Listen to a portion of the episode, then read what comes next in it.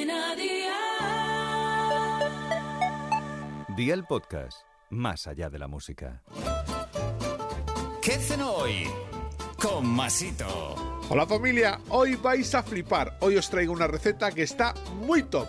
Las mil hojas de boniato con atún son una auténtica maravilla. Además, el sabor que le aporta el parmesano le va de escándalo. No dejes de hacer esta receta porque te doy mi palabra que vas a flipar. Así que ve por la libreta y toma nota de los ingredientes que te dejo la receta. Un boniato, sal, pimienta negra, atún, 100 gramos de queso parmesano y aceite de oliva virgen extra. ¿Empezamos con la preparación? Pues venga, ¡al lío!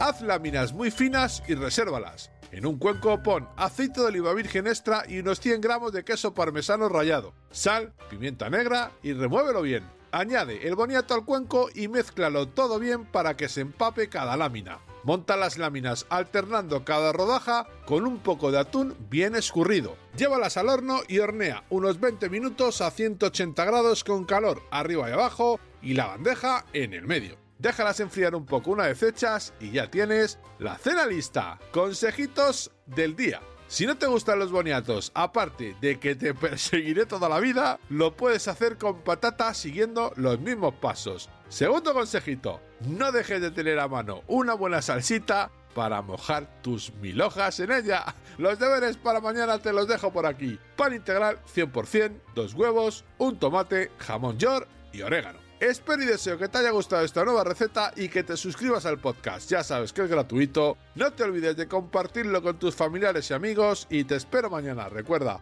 paso lista.